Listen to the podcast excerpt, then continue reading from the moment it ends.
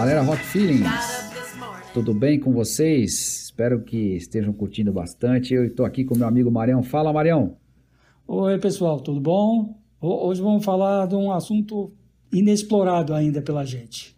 E um aí, grande oceano gente... azul para a gente comentar. Nós vamos falar, vamos falar em português hoje, né, Marião? É, em português, mas com sotaque brasileiro. Com sotaque brasileiro, isso aí, cara, isso aí. É, bom, gente, estamos aqui com o Rock Feelings, mais uma vez, o episódio, empolgados para falar de um tema, como o Marião colocou, que a gente não falou até hoje, deixou aqui um momento especial, e que vai ter um desdobramento também nesse momento especial. É, e é, para quem ainda não curtiu a gente, Rock Feelings, Rock Feelings BR, né? Estamos aí nos canais, nas mídias digitais aí, Facebook, Instagram, vocês podem curtir a gente lá, deixa seu comentário, é, deixa sua sugestão, fala com a gente. E hoje o tema é o rock brasileiro.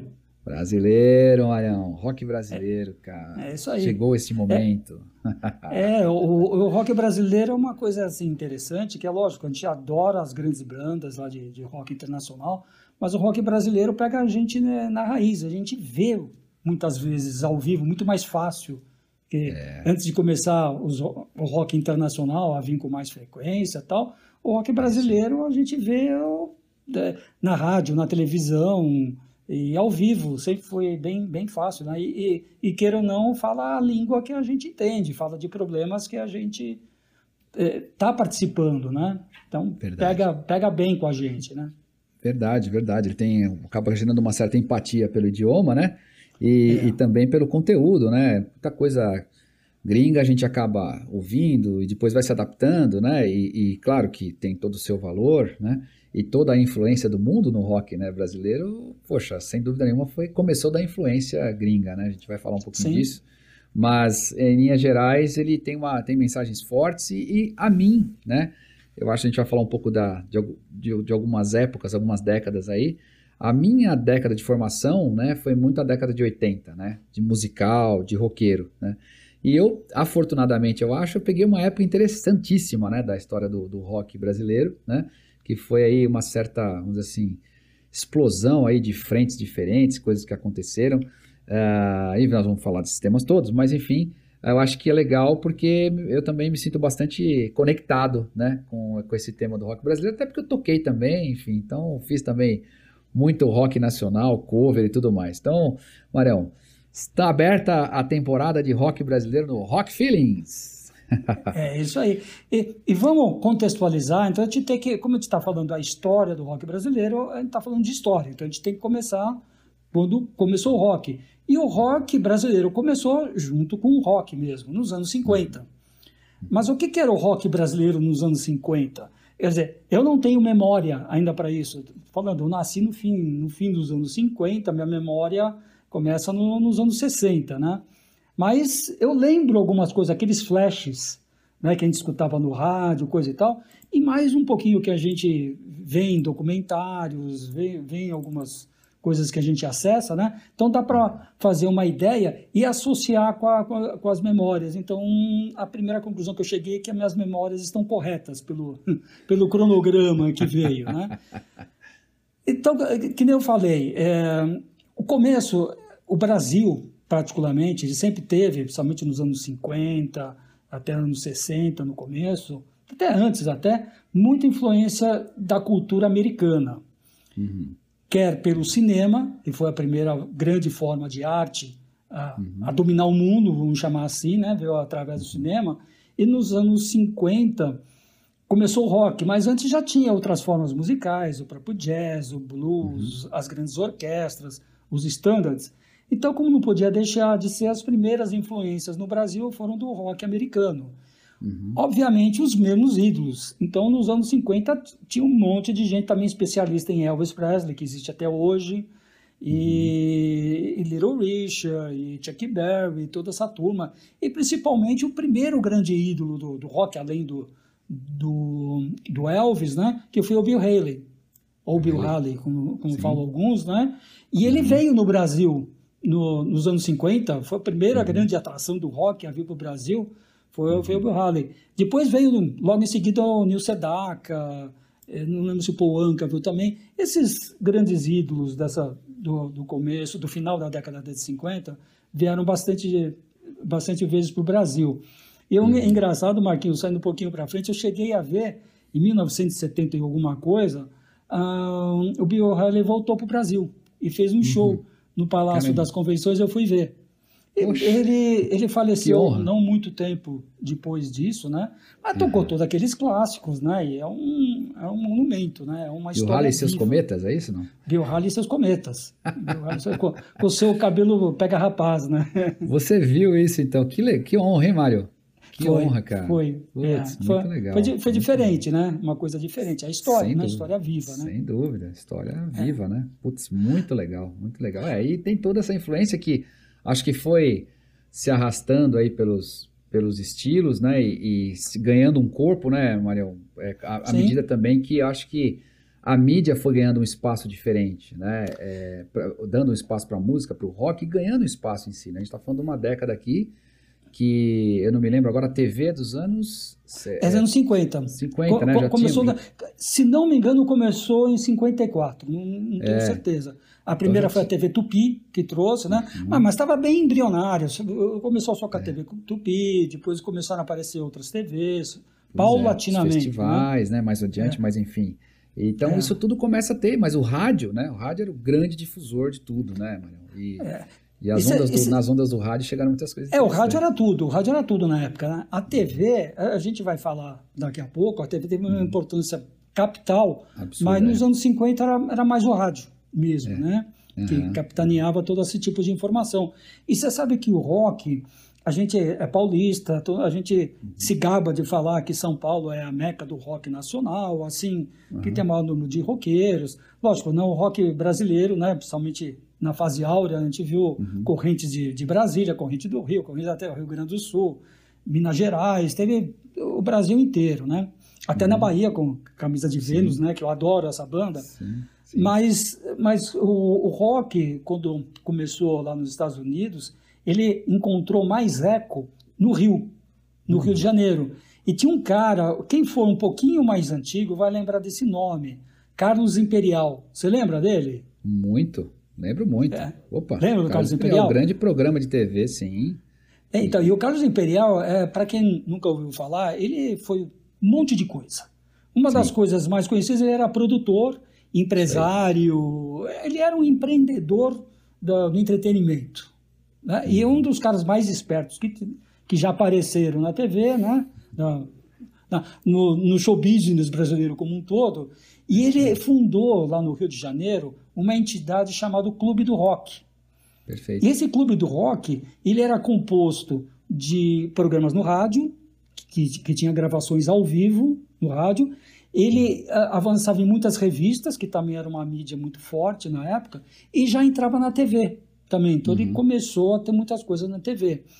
E por ser no Rio de Janeiro, ele os primeiros grandes ídolos do rock, que dos anos 60, não nos anos 50, que viriam a ser nos anos 60, foi o Roberto e o Erasmo. E se conheceram nesse clube do rock, através uhum. lá do, do, do, Carlos Imperial. O Roberto Carlos já era um cara que ele queria, que ele queria investir. Ele já uhum. viu um talento.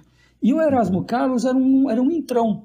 Tanto é que o Erasmo Carlos arrumou um emprego lá como assessor dele, né? Mas uhum. através disso que ele conheceu o Roberto Carlos né? e o resto é história, Exatamente. né? E no meio dessa confusão ainda tinha o Tim Maia.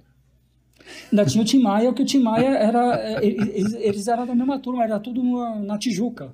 Eles é moravam na Tijuca, aí, era a turma é da Tijuca. Ainda é tinha o Tim Maia e tinha o Jorge Ben também, que era amigo de não sei quem.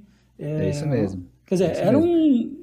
Era uma, uma patota, galera de peso ali, né? Uma galera, galera de, peso, peso, né? Uma Aí tem histórias entre Tim Maia e Roberto Carlos, que no momento foi da ruptura de um com o outro e tal, porque o Roberto começou a ter protagonismo, né? Não sei se a gente vai falar um pouquinho desse mais para frente, né? É. Mas foi o fenômeno que foi, né? E até hoje, né? É esse fenômeno, desde a época lá do, do, das tardes de domingo, lá, né? Dos, é. do, dos programas aí que a gente falou, né? Até, até hoje, né? O Roberto Carlos é, virou essa marca, né? Mas é muito interessante essa, essa questão do rock e, e, e só para não deixar de falar, eles eram muito mais roqueiros, né? O, o, Marião, o Roberto ele teve uma transição de carreira em algum momento aí para virar sim, um cara sim. mais romântico, É. né, das mulheres e tal. Sim, sim, e a gente vai abordar bem isso, que são momentos chaves né, no rock brasileiro. Algumas coisas que aconteceram, né, momento chave. E, e- e a grande coisa desse clube do rock, para mim a principal, foi pegar esse pessoal que você comentou, a turma da Tijuca, e principalmente o começo da- de uma parceria do Roberto e Erasmo, eles terem se conhecido nisso. Interessante. interessante. Em termos de rock, o que tinha, que, que, que nem eu falei, já a minha memória ainda lembra uma coisa do, do rádio, você tinha duas coisas muito fortes. Você tinha a Celi Campelo, Isso aí. que foi a primeira rainha do né? rock, que a Celi Campelo, no caso, ela é paulista, né? Ela, ela e o irmão dele eles são de Taubaté. Então Uhum. já, tinha, já existia uma cena roqueira em São Paulo. E, Uhum. e a Celi Campelo, principalmente o que me lembra, é o Banho de Lua. Mas como a gente já comentou, né, teve até uma novela, né, Estúpido Cupido, que foi outro sucesso dela, né? Uhum. E ela até participou dessa novela, né? Que também é uma versão, né? Stupid Cupid é, é uma É versão. Stupid de- Cupid. É. E outra que era uma versão, eu só tinha versão nessa época. A bem da verdade era praticamente só versão. Raríssimas rocks originais. Raríssimos. Outra muito forte é a Diana, do Diana. Carlos Gonzaga. Sim. Esse foi um sucesso estrondoso, né? Que até hoje aí toca nos bailes aí, de Toca. festa de casamentos. A Diana sempre, sempre é tocada ainda, né? É engraçado. É engraçado. Agora, uma É um coisa hit. interessante, também no final dos 50, 60, mas daí a minha memória já. Eu já era gente, já começava a me Uhum. lembrar. E, e o engraçado é que era a mesma, é, era a mesma coisa que estava acontecendo lá fora. Era uma Uhum. hora que o rock estava tendo um pequeno hiato e ele, ele tinha sido preenchido por bandas instrumentais, bandas de guitarra instrumentais. Nos Estados Hum. Sim. Unidos estava muito forte aquele surf music, Sim, que era muito com bandas eh, que só tocavam, não tinha cantor, né? sim, Mas sim. a principal dessas, dessas bandas era, era inglesa, que era o The Shadows. Mas nos Estados Unidos tinha The Ventures e tinha um Dick Dale, que era um, um guitarrista ah, assim que o muito famoso lá do que ele fazia. Era surf music, era, o- era o que pegava. Mas nas rádios tocava já o rock brasileiro. Tocava bandas brasileiras. E, a- e as principais nessa época eram The Jordans e o Jack Blacks. Eu, particularmente, gostava muito dessas duas bandas. Eu tinha discos, foram os primeiros discos que eu tive na minha vida eram dessas bandas. Olha só. né? Que legal, que legal. É, O- o- era uma... Fala. Não, eu ia falar do Renato e seus Blue Caps vieram depois. Então, logo em seguida, estamos seguida, né? numa sequência, numa sequência ah, assim interessante. Daí o que que aconteceu? Eu estou falando já de algumas bandas que já já já estavam vindo para São Paulo, porque no Rio tinha um movimento maior ainda que estava acontecendo, um movimento quase dominante que era a bossa nova. A bossa nova, né, cara? E a bossa nova era quase que um movimento local, Rio de Janeiro. Todos os grandes compositores, todas as coisas, o que eles falavam, eles falavam do Rio de Janeiro, da Baía de Guanabara, todas aquelas coisas. Então, ah, quase que monopolizou a, É. a cena musical no Rio de Janeiro. E daí o rock veio para São Paulo, que Tem- já tem uma- existia uma coisa. Uhum. Não, eu Né? ia falar que tem uma passagem interessante na, na- acho que numa biografia da Danusa Leão, né, que era irmã da Nara Leão, É, e que, que a Danusa conta que na sala dela, né, ela falou assim, poxa, chegou uma hora ali que acho que tava é, Vinícius, Tom Jobim, a Nara, né, ela falou assim, poxa, tinha um piano na minha sala lá e eu, eu descobri que muito tempo depois que ali estava nascendo a bossa nova, né? Então, os caras estavam reunidos ali e virou o que virou, né? Assim, em termos de, de movimento que é até hoje a bossa nova, né? O respeito que tem, muita influência jazzista e tudo mais, mas mas é um, mas realmente ele foi um movimento que tomou ali, né, o Rio de Janeiro, né, cara, e o mundo Tomou. depois, né? Mas ele acabou concorrendo um pouco, né? Acho que esse que é a leitura, o contexto que você está colocando, né, Marião? Concorrendo um pouco com a com o rock até nos próximos festivais e tudo que aconteceu, que foi uma época de ouro também. Acho que vai passar um pouquinho por isso, mas mas é isso, né? Foi um movimento que que trouxe muita é, muita repercussão, né? E, É, e ele estrangulou forma, esse clube do rock, todas essas coisas que estavam acontecendo no, no Rio. E como São Paulo já, já existia um movimento de rock, por exemplo, já, já tinha, tem um, um cantor, chamado Rony Cord. Uhum. Esse, esse cara, o pai dele, ele era um magnata de gravação, ele era um, eu não, não lembro o nome dele, mas o Rony Cord fez eh, uma música que foi famosa, era uma música que falava de coisas de São Paulo, a música Rua Augusta.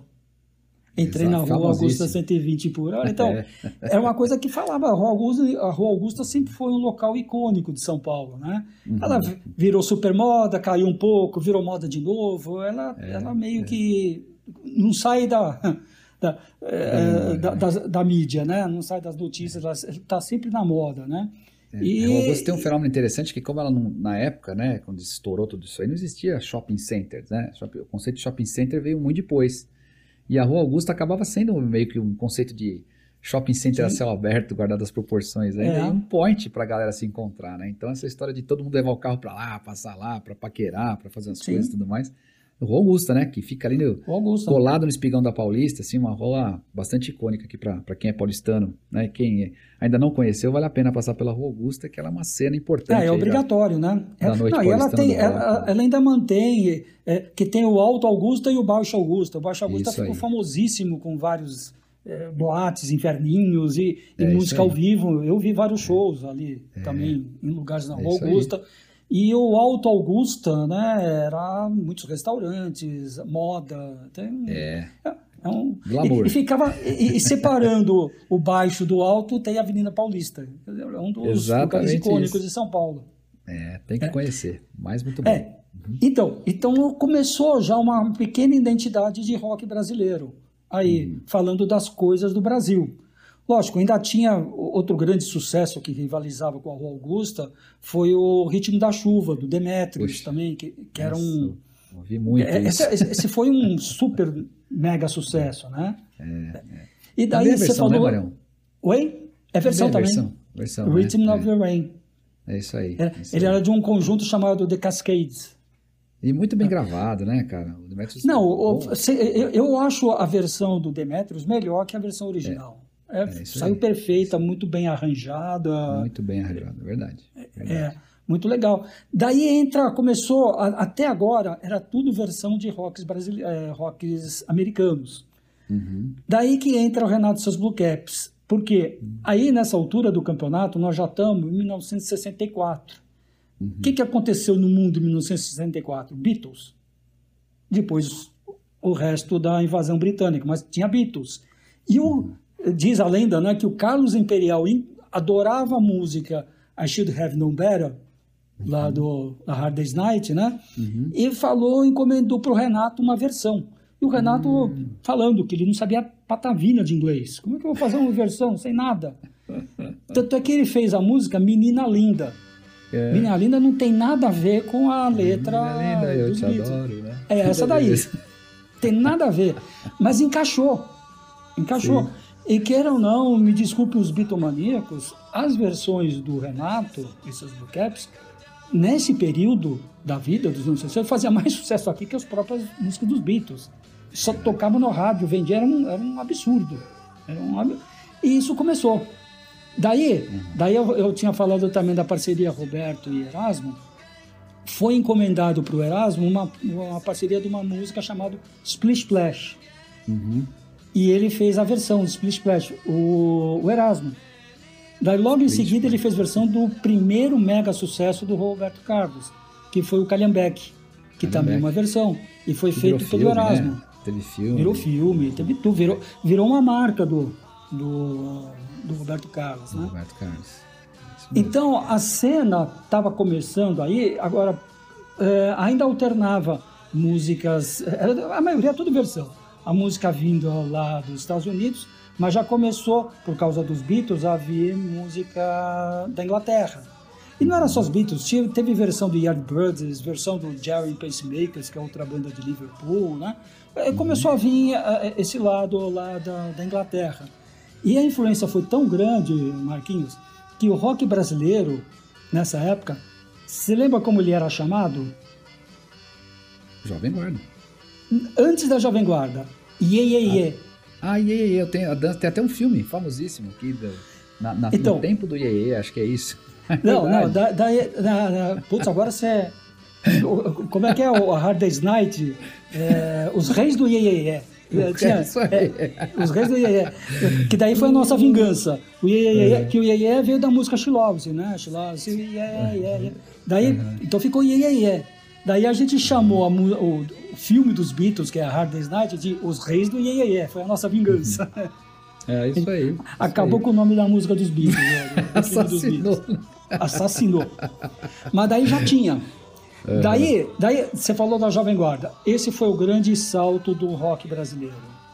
Acho que na história do rock. Uhum. Lógico, não estamos falando da, da Era de Ouro, mas foi o primeiro grande salto. O programa Sim. Jovem Guarda. E o programa Jovem Guarda é muito interessante, que isso daí eu lembro quando ele começou. Quer dizer, eu não lembro dessa história. A história depois eu reli e tal. Eu falei, ah, é verdade. Existia, nós estamos falando agora de 1965. Uhum. Existia é, o futebol, né? Todas as tardes de domingo sempre teve futebol, domingo uhum. à tarde, e, e, passava sempre um jogo ao vivo. Em 65, a Federação Paulista de Futebol proibiu jogo ao vivo. Uhum. Porque isso estava tirando o público dos estádios, não sei o que, não sei o que lá. Então, e foi de uma hora para outra. Ah, no domingo teve, no outro domingo está proibido. Caramba. Não tem mais. E todo mundo ficou desesperado. O que, que eu vou fazer? O que, que eu vou pôr? Uns puseram seriados, puseram alguma coisa. A TV Record, naquela época, ela tinha quase que um monopólio da parte artística em termos de música. Tudo, uhum. tudo que era bom estava na, na, Record. Inclusive já tinha os festivais da Record. Uhum. 65 já tinha, 66 foi um dos grandes, e assim foi por diante. Mas ela tinha o um monopólio. E tinha, ele já tinha o Roberto Carlos, já tinha essa, essa turma nova, que já fazia uhum. sucesso. O que, que eles fizeram? de improviso. Os que foi, então, fizeram o programa e deram o nome Jovem Guarda nesse programa.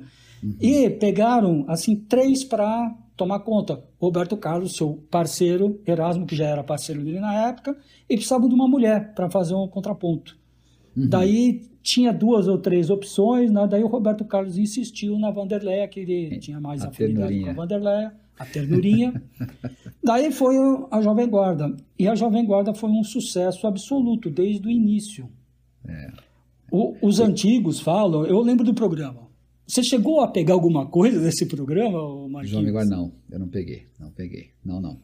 É, eu, é. eu vi um, um, uma, uma, peça muito interessante da, que a Vanderleia estava fazendo até antes da pandemia. Não sei se você teve oportunidade, Mário. É bem legal.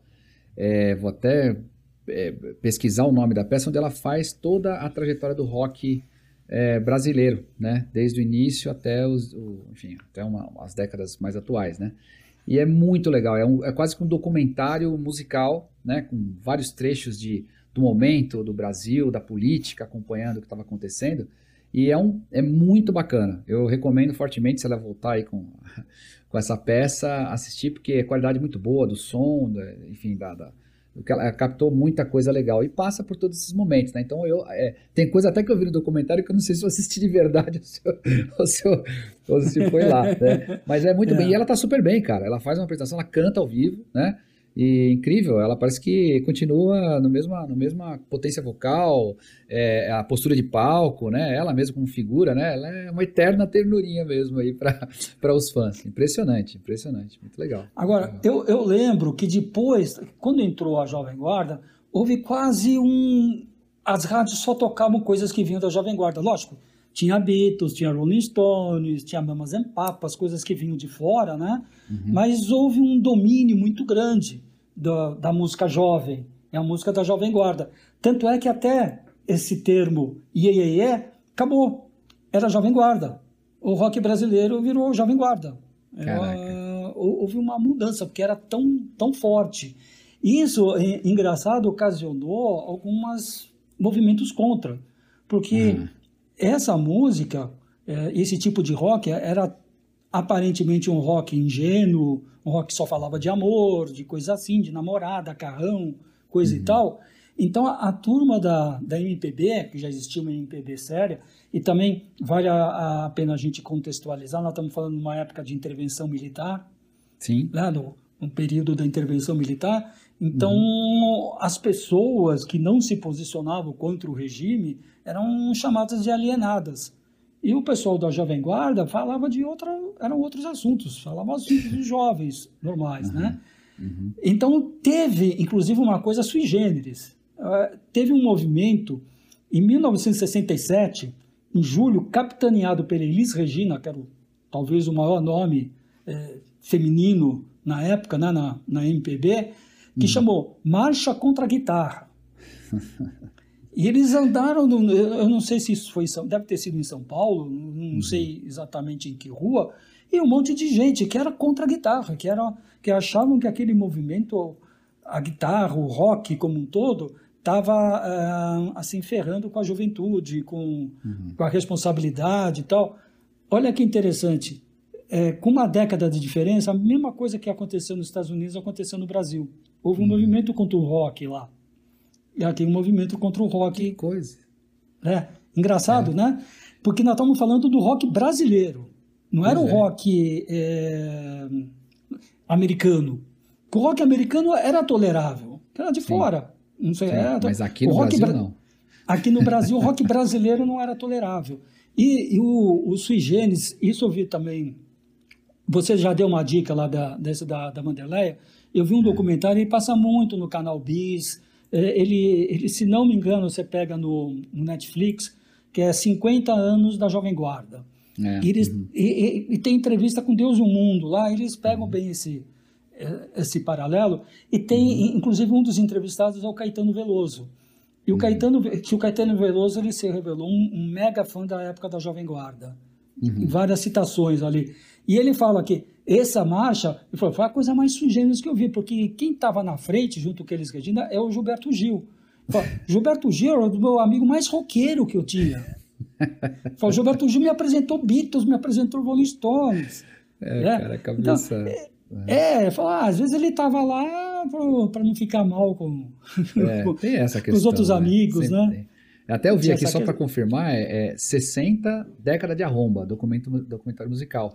Então, cara, hum. é ao hum. vivo, são 20 bailarinos, uma galera aí que faz com orquestra ao vivo e tudo mais. Então foi um documentário bem legal e passa por, por Elvis, passa por, por Beatles e tudo mais, mas dá uma ênfase muito grande aí na, na Jovem Guarda, no movimento aqui, esse da Vanderleia. É. Mas foi em 67 em São Paulo, Marião. Isso aí. Foi em 67, foi em São Paulo, né? Então, é. eu, eu, eu, sei, eu, eu, fui ver a data, eu não me lembrava o lugar. A data, só para contextualizar com, com, outra coisa, a uhum. data foi em julho, essa uhum. marcha.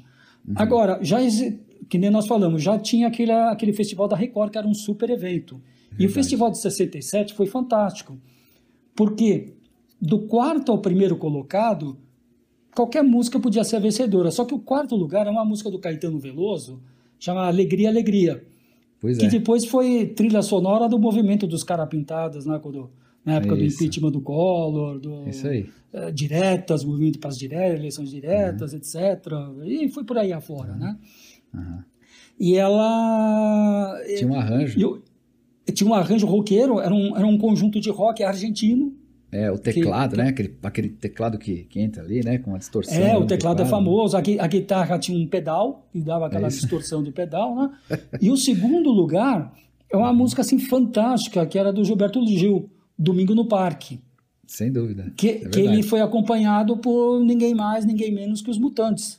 É isso aí. Os Mutantes que acompanharam o Gilberto Gil. Então não tem, não tinha sentido, né? Aquilo que ele no movimento contra a guitarra e é, depois. É, é. Isso, é, é, e arranjo era de um maestro, o Rogério Duprá, que é o, uhum. um dos patronos do movimento que veio a seguir, junto com o rock, mas o movimento do rock, que é a Tropicália. Então, é. em 67, no final de 67, surgiu mais uma parte importantíssima no rock brasileiro, que é a Tropicália. Pois é, pois é. Que você vê, o próprio é. Gilberto Gil, toda essa galera, né? Caetano, é, enfim, Moraes Moreira, né? Toda essa turma aí participou ativamente, né, cara? Tem, tem muita é. coisa roqueira aí, né? Muita coisa legal, é. né? É. Daí o que, que aconteceu? Só para continuar a contextualização, em 68, por causa desse festival, por causa do Gilberto Gil, do Caetano Veloso, todas essas coisas, é, o rock começou a ficar mais sério. Uhum. Então, é, a parte da Jovem Guarda teve que se modificar também. Tanto é, uhum. é que, que você falou do Roberto Carlos ter saído? Em 68, Roberto Carlos ele representou, se, aliás, se apresentou no Festival de Música Internacional, é, música, o Festival de Sanremo, a, uhum. cantando em italiano, uma música chamada Canzone per te, e Sim. o Roberto Carlos ganhou o festival. Hum. Olha isso. E ele ainda estava na Jovem Guarda. Só que daí, coisas de empresário, não sei o que lá. Quando a ele projeção, veio. né? Money Talks. projeção, Money Talk, todo o capitalismo selvagem. É, projetaram a carreira para o Roberto Carlos e ele queria enveredar para outro caminho. E quando, ele voltou para o Brasil, é, ele comunicou para os outros lá que ele estaria saindo do Jovem Guarda. Uhum. Então, o Jovem Guarda ainda ficou um tempo capitaneado pelo Erasmo, pela, pela ternurinha, mas não, não se sustentou. E uhum. ele terminou em 68. Mas que daí já estava esse movimento lá que estava o rock começou a, a, pegar. E o, e o movimento a seguir dentro do rock era o Tropicália, né? Uhum. Que veio, que começou os anos 70 com a Tropicália. Que é um Aí tava Baby, tropical... né? Tava é, Baby Consuelo. Isso. Tá, morar, chega, é, chegaram a morar mesmo numa comunidade, não sei lá se era fazenda, um hotel, que caramba, que era todo mundo junto ali, fazendo E só rock, tinha né? Baby Consuelo de mulher, né? Os novos baianos, é isso aí. É isso aí. Não, depois apareceram as namoradas de um, esposa de outro. Isso. Daí era, isso eles aí. moravam em comunidade, que tinha aquele sentido que a gente falou na parte de hippie, né? O negócio de é morar em, em comunidade, né? Isso é. aí, isso aí. É, é. é, Mas você sabe que só uma coisa que eu esqueci de comentar, o Caetano Veloso, hum. ele falou que falsamente falava-se que a Jovem Guarda era um movimento assim sem cabeça, sem, sem política, sem posicionamento. Ele fala que a música mais famosa dessa época, icônica dessa época, é o Quero que vá tudo para o inferno. É verdade. Então ele fala que se você mandar Quero que vá tudo para o inferno na época de ditadura, você fez muito mais pela liberdade de expressão. Ele é falou que, que 95%. É, é, que era isso. Só que era uma é. mensagem quase que subliminar, né? Sim. Eu, sim. eu, só, eu só quero amor, não, o é resto que vai para o inferno. É. E, a, e, a, censura não percebeu isso. Uhum. Ali, aliás, uma outra coisa, daí eu li, a palavra jovem guarda, sabe quem quem falou, assim, famoso, essa pela primeira vez a palavra jovem guarda? Não. Lenin. Caramba. Acredite ou não. Deixa eu ver se, se eu acho exatamente o que, que o Lenin falou. Ele, ele, ah, ele disse assim, achei. Ele falou, o futuro pertence à jovem guarda, porque a velha guarda está ultrapassada. Quer dizer, a censura não percebeu que até o nome do programa era veio de Lenin. Teve o programa é. Jovem Guarda e, e, o disco que tinha o Quero que Vá Tudo para o Inferno chamava Jovem Guarda. Também, até para alavancar Sim o, alavancava o disco, o disco o alavancava programa, o programa, nome, né? fazia essa, essa troca, né? Mas olha, que era a forma olha, de se fazer protesto, né, Marião? Do jeito é. que, ah, que, Muitas letras né, que a gente tem na época e tal, se for um detalhe, pode até um dia falar mais sobre esse tema, né? Muita coisa estava ali tentando passar a, a, a, a, censura. Até, até depois a gente vai falar um pouco dele também, mas se não me engano, uma letra do Léo Jaime que chama Sônia.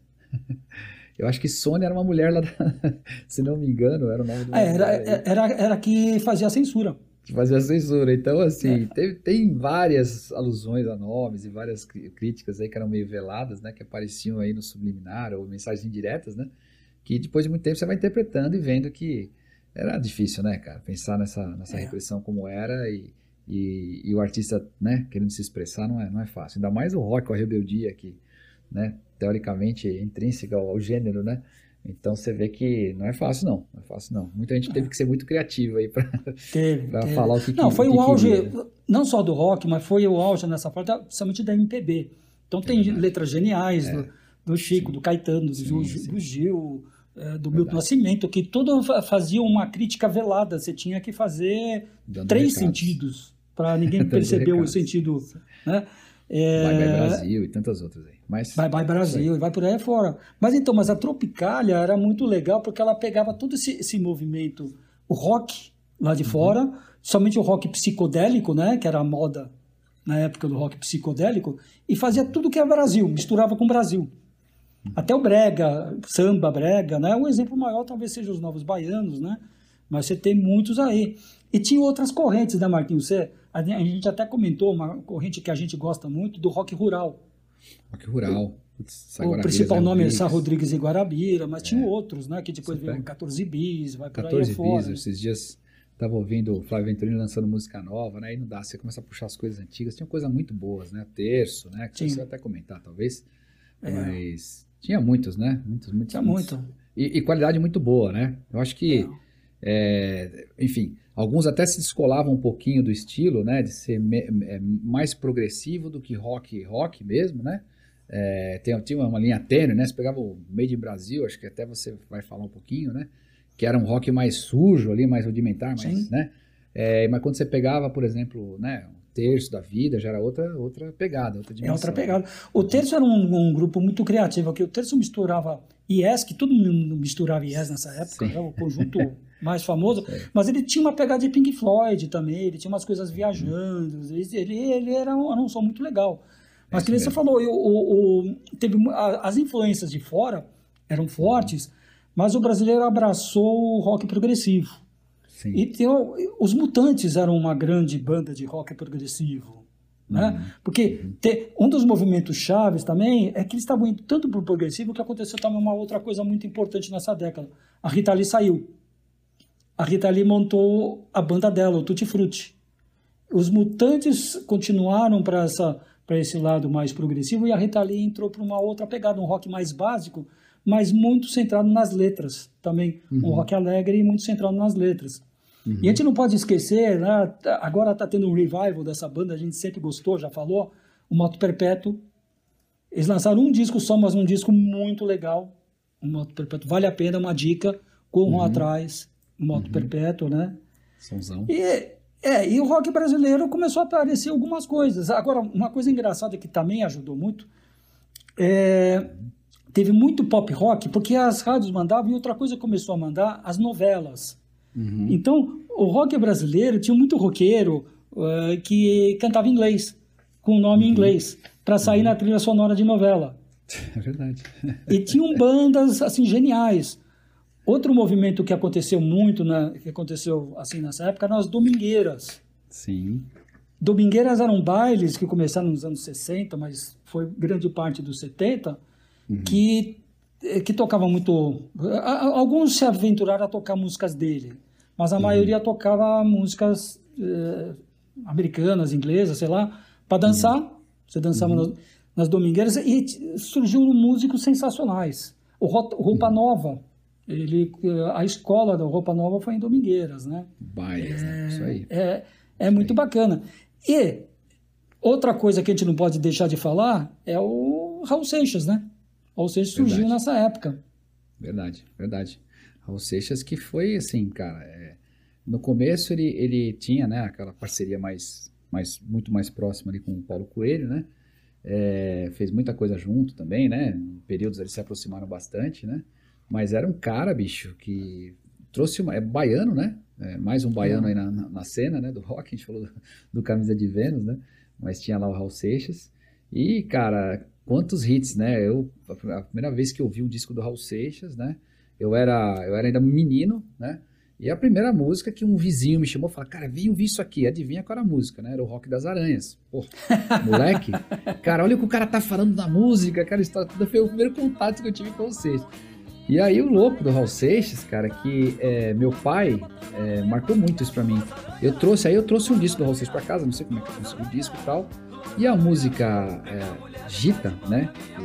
Gitana lá, que, que, é um clássico do Raul Seixas, meu, meu pai adorou aquela música. Cara, que música bonita, melodia, não sei o quê, né? E daí pra frente viramos todos fãs aí, eu, meu pai e toda a galera do Raul Seixas, que tem letras super é impressionante, né? Até hoje, meu, meu filho ouve, né? Assim, curte letras da época. Você vê que a juventude se recicla e vai ouvindo de novo porque faz sentido, metamorfose ambulante, pancada de música aí, né? A sociedade alternativa. Maluco, né? beleza. São, é, são, são gritos aí. Até de... o aluga-se, o aluga-se é sempre aluga-se é, aluga-se é impressionante, cara. Exatamente é. a solução é alugar o Brasil. Parece que a gente continua nessa, né? Mas é muito, muito legal. Então, Raul Seixas marcante demais, né? Rock muito legal. E tinha um. Engraçado, né? Você pega algumas gravações dele, né? Que eram, que eram bem rudimentares, uma questão de bateria seco, né? Aquele som de Sim. rock and roll mesmo antigo, né, cara? Muito legal. É. Não tinha e nada de né? progressivo, né? né? Ele era, putz, né? baixo bateria, guitarra e distorção e aquela loucura dele com aquele timbre de voz aí, inconfundível, é. que até hoje, o famoso toca Raul, né? É. Mas você sabe, o, o, o, o que matou o Raul mesmo foi os excessos dele, a própria é. saúde que nunca foi muito é. boa. Ó, só pra você ter ideia, eu fui em quatro shows do Raul. Eu fui em quatro shows dele. Ele só foi em dois. É sério, Loucura, parece. É, é, sério, teve dois que ele não conseguiu entrar. Furava mais que o Tim Maia. Falei do Tim Maia agora, mas. Falei de novo dele, né? É, mas, teve, é... teve, teve, teve, um que foi um festival no, na Hebraica, no Clube A Hebraica. Uhum. E ele era a atração principal que encerrava. E aquele festival foi, foi muito interessante, que tocou Tutti Frutti, tocou é, Verminose, que era o primeiro nome do Verminose. Magazine. É, toca, to, eram quatro atrações, e a última Raul Seixas. E estava tudo no horário, né? Inexplicável até pra, em termos de Brasil. E, e uma hora e não, não vinha. E o cara falava, tá, vocês querem Raul? O Raul tá chegando tal. Daí uma hora passou um amigo meu, que eu joguei bola pela Hebraica um tempo atrás, passou um amigo meu que era médico. Eu falei, oh, libera aí o Raul. Ele falou, vai embora. Raul, tiramos pressão do cara, o cara tava pressão 6 por 10, era uma. ou 4 por 10, era uma. O cara quase morre. Meu Deus. Daí é. nós, nós fomos. Nós estávamos saindo, daí os caras falaram, ah, infelizmente o Raul não vai poder, começaram a jogar cadeira lá no palco. Destruíram é. o equipamento ali. Então. É. O Raul Ele se maltratou isso, né? demais, né, Mário? É um talento enorme, mas aí cada um faz com a sua vida. Aí entrou, entrou numa vibe, só para não deixar de falar, né, do Plunk Plat Zoom lá gravou umas coisas interessantes para criança. Para criança, aí, né? é. Assim, era o carimbador maluco, né? O, como é que era, é. sei o que, do, do balão, balão mágico, turma do balão mágico, né? É isso aí. É, é que tinha o fenômeno carimbador, aí. é, é. Carimbador maluco, é isso aí. Um é não vai a lugar nenhum, isso aí. E esse então, foi o grande Erro Seixas, né? Uhum. É, e, então, agora, é, os anos 70, com raras exceções, ele tinha muito amadorismo. Uhum. Também, né? Então, pô, o Raul Seixas era um grande exemplo. Ele não ia, eu fui em quatro shows, ele só foi em dois, então esse era um retrato. As coisas atrasavam, tudo. Daí o que, que aconteceu? Por motivos diferentes, houve uma invasão, acabaram com as domingueiras. Uhum. As domingueiras, como eram, porque eram músicas ao vivo, eram conjuntos, ah, bandas que tocavam, começou a época da discoteca. A época da discoteca, o rock brasileiro entrou num declínio. Verdade. Porque você não tinha aonde tocar, né? Daí eu, eu não sei se você vai concordar comigo, porque agora você eu quero você vai assumir porque agora nós vamos falar da tua década. Mas eu acho que a gente, o rock brasileiro deve muito a uma banda que foi uhum. uma banda que fez muito sucesso e, e todo mundo come, deu uma segunda chance ou terceira chance ou quarta chance, sei lá, mas a chance que foi aproveitada pelo rock brasileiro. Eu estou falando da Blitz Exatamente. com a música Você não soube me amar. Exatamente. Que era um rock bem humorado, mas um rock com cara do rock brasileiro da década de 80. É, e era um pessoal que veio do teatro, né? Muita gente ali, o próprio. É, tá, Evandro Mesquita. O Evandro Mesquita, Evandro Mesquita. que veio, da, veio da, da do Asdrubal trouxe o trombone, que era um grupo teatral é. aí de São, da, da, da, né, do, do, Rio, né? Ele, tinha é. ele, Regina Casés, que era uma galera que fazia parte desse grupo, né? E ele é. veio com toda essa parte cênica, criou um grupo é, enfim, extremamente irreverente, né, com presença de palco e tudo mais. É, e sem dúvida, acho que, acho que foi quando foi o pé na porta novamente, né? Foi uma, como você bem disse, acho que uma segunda chance, você não soube amar, você tinha aquela geme-geme, né? Foram, foram, foi, foi emplacando vários hits, né? É, sequenciais ali, e trouxe de volta essa, esse swing, né? É, o, que, o que eu acho que valia a pena só, só lembrar, Marião, não sei se você lembra do, do, do Vimana, né? que foi o hum. grupo que, que. Que era o Lobão, o Hit, o Lu Santos. Santos. Engraçado. é. e, e, o Hit é. toca flauta, né, cara? Ele, ele também é flautista, né? É. Então é, é, interessante. Ele tinha muitas coisas que ele se baseava ali, eles se baseavam enquanto grupo, né? Do, no Jet, no Jet Total, inclusive, ele, ele fazia alguma coisa, só com referência de folclore brasileiro, que o Jet Total fazia com referências no, no, na música celta, né? E tinha coisas ali legais e o Hit tinha aquele destaque. Então virou uma, uma banda que muitos depois viraram popstars, né? Acabaram que. Praticamente todos, né? todos, todos viraram. Todos, é. cara. E, e, o que aconteceu? Esses caras eles vieram tocando ali com juntos. E eu não sei se você se recorda. Você lembra de um ex-tecladista do, do Yes? Acho que era. O nome dele? É... Patrick Moraes. É ele mesmo. Ele mesmo. É. Ele parece que, porra, não sei se encantado pelo pelo, pelo, pelo Brasil. Ele acabou, acho casando com uma carioca aí. É. é. Por isso que eu achei caras... que você ia falar o Patrick Moraes, porque ele tem relação com o Brasil.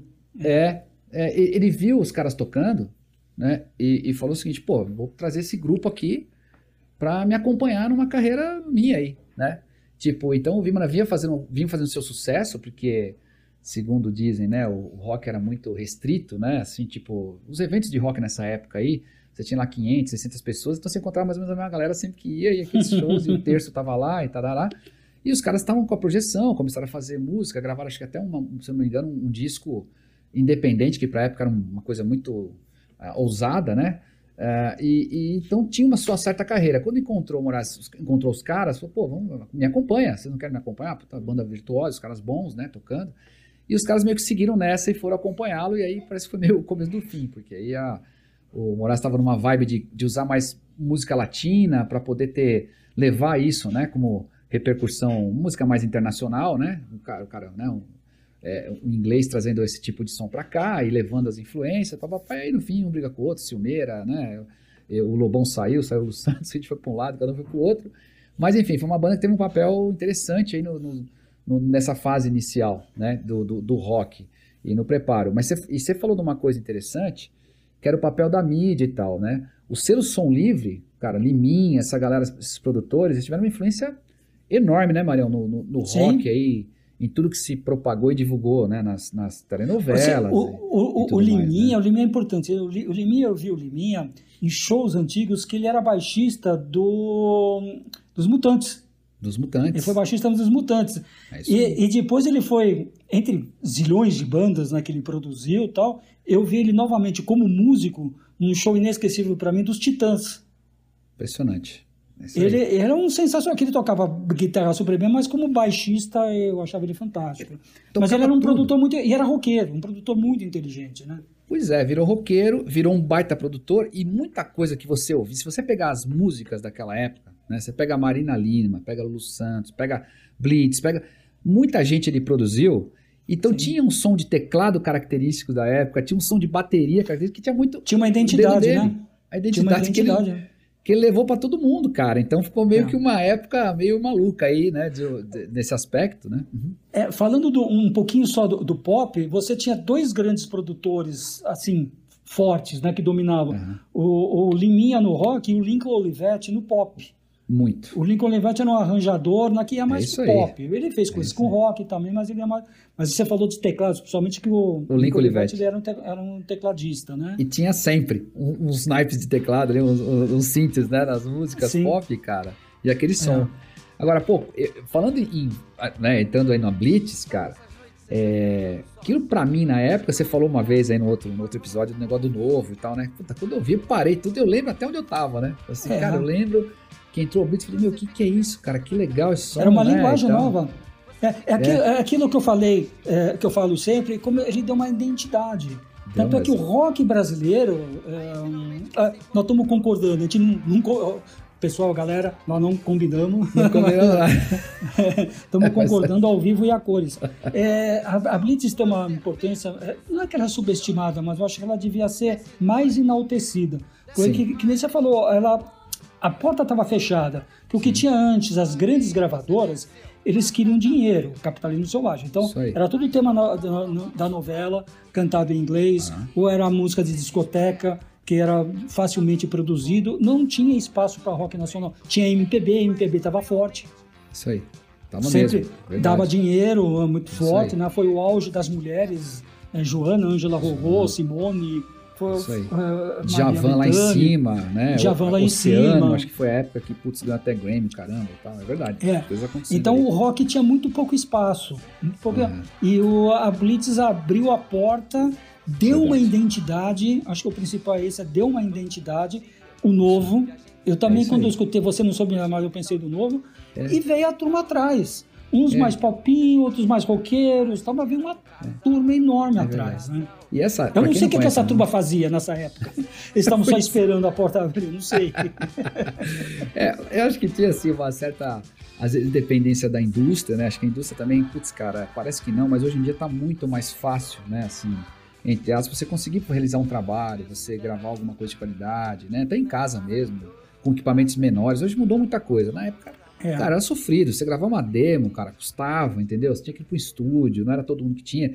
E as gravadoras tinham mais, muito mais poder, eu acho. Hoje sim, sim. ainda tem, os distribuidores são importantes, tudo, mas, mas, cara, você consegue comer pelas beiradas e se tornar relevante, às vezes, sem precisar estar tá lá sendo tendo um sponsor, um patrocinador pesado, né, cara?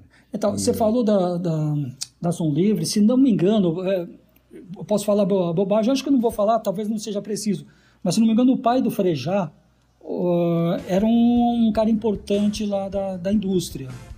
Ou era do Frejá ou era do Cazuza? Não, do Cazuza. Um dos... Do Cazuza. Era do Cazuza? Cazuza, é. Cazuza, o pai então, dele. É, é, é, o pai dele era importante na indústria. Então, conseguiu facilitar a hum. gravação do, do Barão Vermelho. E o Barão Vermelho, dos, dos rocks brasileiros que vinham depois, é o que eu me identifiquei muito, porque é um blues rock. Cara, que som, né? Que som legal. É. Que som legal. É um eu tive a oportunidade. É. é. eu, tive, eu tive a oportunidade de tocar uma vez num lugar que o Barão tinha feito o show no dia antes. Então o equipamento de PA de palco tava lá, né? E o Barão hum. toca muito alto, cara. Ele toca. Assim, eles usam, é um show bastante legal, é uma paulada, né?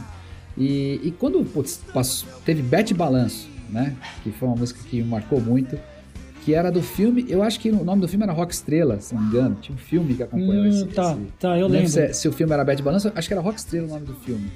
E, e, e, aquele. Aí aquela época, aí vem tudo, cara. Aí vem Barão Vermelho, vem, aliás, vem a própria Blitz, estão falando de Paralama Sucesso, ah, aí começa a vir Legião Urbana, cara, é uma chorrada, Que de abelha. Né? Que de abelha. Você começa, a ter, você começa a ter o rock dos diferentes estados, né? Um jeito mais carioca, tipo o que de abelha, o paulista, tipo Titãs, o Traje a Rigor. É, é, isso aí, é isso aí. Veio a Legião lá de, de Brasília, muito de Brasília. boa, na capital inicial. É. é e aí... É, aí... O Plebe Hood, eu gostava muito do Plebe Hood. Plebe Hood, que é do Sul né? Do, do. Hood, acho que é do ah, Sul? Ah, não, desculpa, é Brasília. Não. É Brasília, Plebe Hood é Brasília. Plebe Hood é Brasília, tá certo. É. É uma é, pra mim, um dos melhores. Pra mim, é um dos melhores. Inclusive, o baterista usava uma coisa que chama, acho que octagon, que eram umas... Eram uns, uns tamborzinhos que tem um timbre bem alto, né? Que faz aquele barulhinho lá alto. Depois o, o Baroni também usou do Paralamas, né? E o Plebe hum. Hood, com, teve clássicos do Plebe Hood, né? Muito bons aí, né? É, que até esses dias atrás estava revendo uma, uma, das letras aqui, ouvindo, pus pro meu filho ouvir, falei, cara, puta que sonzeira, né? Plebe Hood era muito boa, bom, muito é, bom. Tinha uma pegada mais punk. Ó, só dando um spoiler para uhum. os ouvintes, nós não vamos entrar muito nessa, nas bandas, entrar muito no detalhe, que a gente chama da, da era de ouro do rock brasileiro, porque o nosso próximo programa vão ser. Nós vamos fazer o ranking das melhores bandas brasileiras de todos os tempos, na visão Sim. da equipe Rock Feelings. Então é daí a gente vai falar mais das principais. Vai explorar mais. Mas assim, você pensa assim no, no, nos movimentos todos, né? E, e, aí quando a gente lembra, não dá para não falar também do, daquele Rock in Rio, né, Marião? Do Rock in Rio de 1984? Não, não 85. Mas era 85. janeiro de 85. Era é. janeiro de 85. Então, praticamente 84, né? Não, é, é isso que eu falo, que a Blitz, a Blitz já era anos 80. Sim. Quando ela surgiu. Já era, já era. Sim, então, sim, sim. num pequeno espaço, estava fazendo sucesso, que se apresentaram, inclusive, lá no, no Rock Rio Paralamas, que foi um, talvez o melhor show de, de banda brasileira lá. Cara, que show. O, o, que, o que de Abelha estava lá, o Barão Vermelho, eh, a Blitz se apresentou, uhum. e alguns que eu estou esquecendo aqui. Mas uh, parecia que os caras estavam esperando alguém abrir a porta para eles entrarem em cima. É, e tinha uma cena de rock bem legal, porque você, como você bem colocou, você tinha o, o, o rock, é, tinha punk rock, né? Tinha o, o rock progressivo, ocupando uma, um espaço importante da cena, né? Você tinha o... Começou a ter bandas mais pesadas também, né? Mas assim, Sim. tinha... Por exemplo, você pega um, um um Paralamas tinha uma influência mais forte ali de, de polícia, né, de uma outra vertente ali do negócio, né? Legião, como, como a gente falou de Brasília, né, sem falar de bandas, mas falando assim, as regiões foram acontecendo. E cada, cada polo desse tinha um pouco de motivo para isso. Pegando como exemplo a questão de Brasília lá, Capital Inicial e outras bandas que surgiram ali, tinha muito a ver com a chegada de, de discos, né, chegada de discos importados da Europa, porque tinha muito diplomata que via ali, eram professores é. acadêmicos, né? Esse pessoal trazia militares, né? Até militares, né? E traziam muita informação vira, que acabaram virando um polo tão cosmopolita como de São Paulo e outros lugares, para se criar essas cenas do rock, né? Mas a gente teve punk, né? O punk rock em São Paulo pegou muito forte, as casas de show da época, Sim. né? Madame Satã e outras aí que tinham sons ali, ali, né? Aliás, eu queria fazer menção a duas coisas que a gente não pode esquecer. Uhum. É, virou inclusive da nossa geração, é, e a geração mais nova, tá? Falar mal do Fausto Silva, do Faustão. Uhum, uhum. O Faustão, ele tem uma importância capital também no rock brasileiro. Ele tem aquele programa Perdidos na Noite, que começou na Record, depois na, na Bandeirantes ele fez mais sucesso ainda, que eu, eu chegava, agora não lembro se era sábado à noite ou sexta à noite, era uma coisa sábado à noite. tarde da noite. Acho que começava meia-noite. Era sábado, sábado à noite? Acho que era meia-noite no sábado. então, eu chegava às vezes, de, às vezes eu, eu, eu, queria chegar mais cedo de balada que eu sabia pra que ver. tal banda ia tocar lá. Então, eu chegava lá e, e via. Muito, a gente via, eu e minha galera, ou a gente ia na casa de alguém ver. É, virou um programa. É isso Tinha aí. Outro, outra, outra coisa legal que também era programa, se daí passava na TV Cultura, mas eu fui muitas vezes ao vivo, o Fábrica do Som. Fábrica do Som, nossa. É, é emblemático, e, emblemático. É, é emblemático. E todo esse, toda essa cena tocou lá, tocou nesse, nesse, teve, nesses teve outros aí, teve o Misto Quente uma época, não sei se você lembra. Misto Quente também Nossa, foi um programa Misto Quente eu não lembro. Coisas mais, é, é, mas não tão, tão antológicas na minha visão quanto o Fábrica do Som, que aquele realmente era. E, é. e, e, eu acho que teve sim um papel fundamental. Eu reconheço. O Perdidos foi um baita, um baita programa. E ele conseguia encaixar né, o rock num contexto bacana. O programa tinha uma vibe legal, né? Meio ambiente, assim, meio de improviso. Era meio ambembe, né? era totalmente improviso. Tosqueira total. Ele, ele soltava aquelas, uh, aquela, aquelas piadas dele, né? Essa é. do tempo. Ele começou nesse programa, né? É. Não tinha censura. E, e, e, nós, e nós de São Paulo, né, Marquinhos? Eu queria que você explorasse um pouco o que você tocou na noite. Uhum. Nós, eh, foi uma época muito boa para quem morava em São Paulo, porque tinha muitas casas, muitas casas onde você via muita música ao vivo. E é. então todos esses grupos, a única das bandas importantes que eu não vi foi o Legião, que ele vinha pouco para São Paulo. Quando veio eu não vi, mas uhum. cê, cê, tinha a Aeroanta, que era uma casa Sim. muito interessante Radar do da Batata. É. Radar Tantan, Madame Satã. Madame Satã. Você tinha o... Uh, Projeto SP. Projeto ah, SP, um, cara. É, tinha o Avenida Clube, que era um. um que, que Avenida um, Clube. Avenida Clube, que ele era na Pedroso. Isso. E, e, era uma coisa que se tinha bailes, às vezes, mas tinha muito tinha. show ali. Tinha, sim. Rose, é Bom, Ro, Rose Bombom. Rose Bombom Rose também Bombom. Era Puta, Rose Bombom era um lugar pequeno, eu nunca esqueci. Eu vi um show dos Titãs, na época eles chamavam Titãs do Iê né? Eles tinham uns 10 componentes, né? tinha todo mundo, não, acho que tinha uns, uns 8 né. Uhum. E era um palco minúsculo, e os oito se espremeram naquele, naquele é, palco. É, é, é. Era a época do Sonífera Ilha, lá logo no começo, né, dos Titãs do Iê, né? É, e tem coisas, Mas era uma Mário, época gente... muito boa para se morar em São Paulo que a gente só, só dá valor quando, quando perde, né? Além de ter a própria Sim. Galeria do Rock em São Paulo, né? Que, enfim, dispensa é. comentários. Vale a dia a gente falar só da Galeria do Rock, né? Porque tem coisas muito Sim. legais. Mas, assim, é, realmente, era uma cena que cada enxadada uma minhoca, né? Você tinha sempre... Você, você pegava, na época, os cadernos de cultura, Folha Ilustrada, Estadão e tudo mais, você escolhia. Puta, quem que eu vou ver é. hoje, né? E, e tinham, assim, cenas muito legais de, de rock espalhados pela cidade. E tinha, e tinha, e tinha uma coisa interessante também, que você tinha alguns músicos que acabavam é, fazendo a saideira ali na Oscar Freire, no final, no Sanja, no Sanja Mandias Bar, que sim, um bar sim, famoso.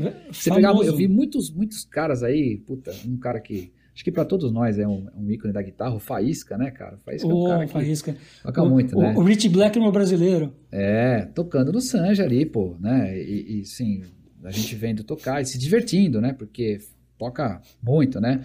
uh, o Netinho, o filho dele, o Sandro Reich, todo mundo ali, essa galera toda né, tava ali na cena. Então, é, era, era muito músico. E você que quando queria tocar, tinha muito espaço também. Porque tinha. tem essa cultura do música ao vivo.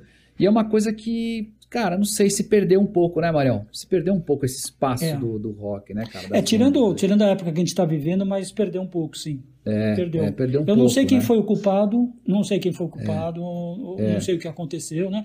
Eu sempre é. tenho esperança, inclusive a pandemia, nós já conversamos isso, a pandemia com essas lives, com as pessoas fazendo, tocando sozinho, ou em dupla, ou às vezes três no máximo, começa, tá, tá aparecendo músicas, tá aparecendo... É. então eu, eu, tenho esperança que, É que venha o novo, que, que o novo aí. sempre vem. Alguém já É falou verdade. isso, mas o O novo, sempre, vem. vem. É isso aí. Acho que foi Belchior, se não me engano. É, Mas enfim, é muito bom. E aí, assim, olhando para a cena como um todo, eu acho que é, passou por isso e aí entrou- chegou uma época que o rock ficou bem mais é, funkeado, né, Mariel? No final, acho que dos anos 80 ali, começou a ter muita influência funk. Eu lembro até hoje da, da estreia do, do, do Ed Mota tocando no, no- Acho que numa dessas casas que nós falamos, acho que era Madame Satã, se não me engano, com, com, com Conexão Japeri ali, já querendo, Hum. né? Falar que ele era o cara, já tem toda aquela. É virtuosa, 17 anos de idade, mas aí você vê que começa a ter uma transição, né, Marião? Pra muita coisa mais funkeada também do rock and roll, saindo pro, pro rhythm and blues, jazz, uma coisa mais, mais, mais swingada, né? Eu acho que rolou um pouco isso mais no final, mas a gente as bandas todas, eu acho que elas disseram muita coisa, né? Assim, em termos de movimento, em termos de qualidade, né? Você falou de uma delas, o Titãs, assim, que era uma banda é, é, que acho que era muito a cena que acontecia, né? Amigos que se encontravam. Quem te via isso é. acontecer fora, né? É, muitas bandas que é esse cara, o pessoal de Seattle, o pessoal não sei de onde, né? Cara, aqui começou a ter isso, o pessoal do Objetivo da Paulista ali, a galera se encontrou, monta, o pessoal né, de, de outras regiões da Zona Leste, Zona Oeste. A, eu a toquei já comentou... de, de Uhum. A, gente, a, gente, já comentou o Premeditando o Breck, que eram pessoas que estudavam Breck. na Casper Libero. Porra, língua de trapo. Aliás, tem, tem pessoal do Titãs que estudou na Casper Libero também. É, né? é isso aí. mas, cara, mas tinha uma é. cena aí de Fellini, que eram umas outras bandas, Violeta de Fellini, Outono. verdade. Né? É. é, tinha, tinha uma outra corrente de ira, de mod, assim, tinha, tinha uma galera aí. E, então era uma diversidade de bandas, cara. Saía, brotavam bandas, né?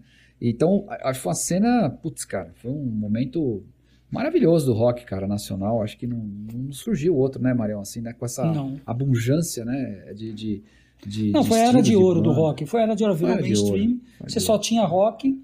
É, e, e, foi vindo até, acho que o último movimento forte, assim, regional, o pessoal de Belo Horizonte, que veio o J Quest, o Skank. Verdade. Que você até falou funkeado, esses dois já tinham uma pegada mais funkeada. Já né? tinha, já tinha, é. já tinha. É, e, se, se bem que o Skank tem muito de Beatles também, né? Ele tem, tem, tem é, disco é, Beatle maníaco, né? Assim. É, o Skank acho que é um pouquinho antes do J Quest, né? Ele veio. Sim, sim, um pouco antes. um pouquinho antes. Eu gosto muito das duas bandas e tal. E, enfim, ah, cara, rock, né? Eu acho que eles ocuparam o espaço deles aí, fizeram. E, e eu digo assim, eu acho que uh, teve aquela, essa questão de algumas perdas importantes, né? Nesse movimento. Acho que o, o Renato Russo, quando ele, ele se foi, né? Foi junto com ele uma uma, né, uma, uma, uma, quase que uma era ali, né? Cazuza, Renato Russo, alguns caras que foram indo, como na história do rock tem tantas celebridades que deixaram aí, né? Eles acabaram. Eu, eu, eu acho uhum. os dois maiores poetas. É. Eu poria entre os dez maiores poetas, dois do rock, o Renato Russo e o Cazuza. Cara, eu, eu para mim, até eu gosto até mais do que o Cazuza. Eu acho que o Cazuza é. me pega mais na veia, né? É, é, é mas, mas os dois... É, você pegar os dez grandes poetas da música brasileira, eu, eu, ponho esses dois no... É. E ponho Chico Caetano, é. Cartola, que o Cartola tem coisas geniais também, sim, mas sim. abrindo, eu ponho esses dois roqueiros. E você sabe que de rock e Raul mesmo... Seixas também. é, é isso aí, é isso aí, boa. É, é, o Raul Seixas também. E é verdade, são músicas que a gente parava para ouvir a letra e, e né, ouvir realmente as mensagens da, da, música. Porque o rock integra muito, né? A sonoridade das palavras, o ritmo, o movimento, que nem você pega. A gente falou um pouco de Blitz aqui, mas são, são, são letras que mostram um anti-herói, um cara que aconteceu isso, aquilo, umas cenas do cotidiano aí, né? Às vezes muito relacionadas com a cultura da época e tal. Mas esses três caras deixaram mensagens muito profundas. Tem músicas até hoje que eu ouço do, do, do Legião, por exemplo, que você descobre um outro significado, cara. Que você conhece é a história do cara. Você puxa algumas coisas, algum, algumas alguns quartos escuros da memória do, do, cara, sabe? Que foram projetados em música que a gente não se ligava na época, né? Mas que aconteceram, é. né? É, Marião, acho que, né? Eu não sei, é, algum, algum final comments aí? Porque que programa legal, ainda fazer uns, falar uns cinco dias isso não, aqui, Não, fazer uns cinco. Então, é, falando o próximo programa, nós vamos falar é. das, do ranking das principais bandas na visão da, da equipe, né? Isso aí. E, e mantendo a tradição, a gente vai disponibilizar toda a, a listagem contendo é. o, a, essa, a essa relação. É, uhum. E vamos ter, na realidade, nós vamos ter playlists. Nós vamos ter um playlist, já dando spoiler, não sei nem se eu já falei isso para você. Nós temos uma playlist do começo do rock brasileiro, indo Legal. até a Jovem Guarda. Depois, quando a gente pega na área, na, na era de ouro do rock que nós estamos comentando, tem muita coisa. Então eu acabei fazendo dois playlists. Uhum. Volume 1 e volume 2, porque tinha muita coisa. Eu ia pôr é um, é, ou então fazia um muito longo, então eu dividi em dois, né? E nós vamos estar disponibilizando para a galera, porque é, é, é, muito legal. E, e, é o que a gente sempre fala: o rock, ele entra na, na veia da gente, é, primeiro, pelo ritmo, pela melodia, pela tudo, mas quando você tem sentido em termos de letra, você cria aquela identidade, aquela representatividade que a gente falou. Pô, ele fala o que eu penso. Eu, eu penso exatamente isso. É Ó, oh, daí você encontra outro amigo que pensa igual, você começa a fazer aquelas tribos, aquilo que, te, que é o rock, é a essência é do rock. É, é, é, a tribo, é a, a tribo e a individualidade, que na tribo. O que, que é uma banda? Uma banda são pessoas que tocam a mesma música, mas cada um é toca uma mesmo. coisa. É isso aí. Então é, é, é, é isso, né? E eu acho que essa, todos esses, essa, esses roqueiros que a gente foi falando, é, momentos chaves no, na história do rock brasileiro. Jovem Guarda, primeiro grande Sim, momento chave. Verdade. Uhum. Talvez segundo momento chave, o Tropicália. Começou a dar uma, uma mistura é. com, com raízes uhum. brasileiras, né? Sim. É, e o, a Era de Ouro, que é uma coisa só. 80. Né? Que a, Blitz, a gente fala muito bem da Blitz, que a Blitz abriu o é caminho, é mas tinha, tinha tudo isso. Tinha tudo isso aí. Foi, foi uma grande exposição. Muito bom, Marião. Bom, galera, é isso aí. Esse foi o Rock Fitness. Me diverti bastante, como sempre. Foi bem legal. Agradeço aí o é. Marião. Nossa troca de ideias aqui. Esse aqui mexe bastante com sentimentos, que como o Mário falou, né, as letras têm, é, têm muito a ver com, nossa, com a nossa realidade, então cria um vínculo e cria essa empatia enorme, né, de você sentir parte mais ainda, né? E, e ademais que é muito legal porque é rock, né? É rock e nacional e tem excelentes músicos aí, muita coisa bacana que aconteceu. É, deixo aqui para vocês né, o convite novamente para estar tá indo na nossa, na nossa página, curtindo a gente, deixando comentários. Em breve nós vamos ter novidades lá para vocês poderem aí é, votar nas bandas que mais curtem, enfim, montar os rankings junto com a gente, né, Marião? A gente está aí, é aí, trabalhando é aí. nisso aí na, nos bastidores. Uhum. A gente quer despertar essa, essa, essa polêmica, essa vontade de, de, de, falar das coisas que a gente gosta, né? Que tudo é pessoal, cada um tem uma história para contar e a gente quer escutar a história de vocês.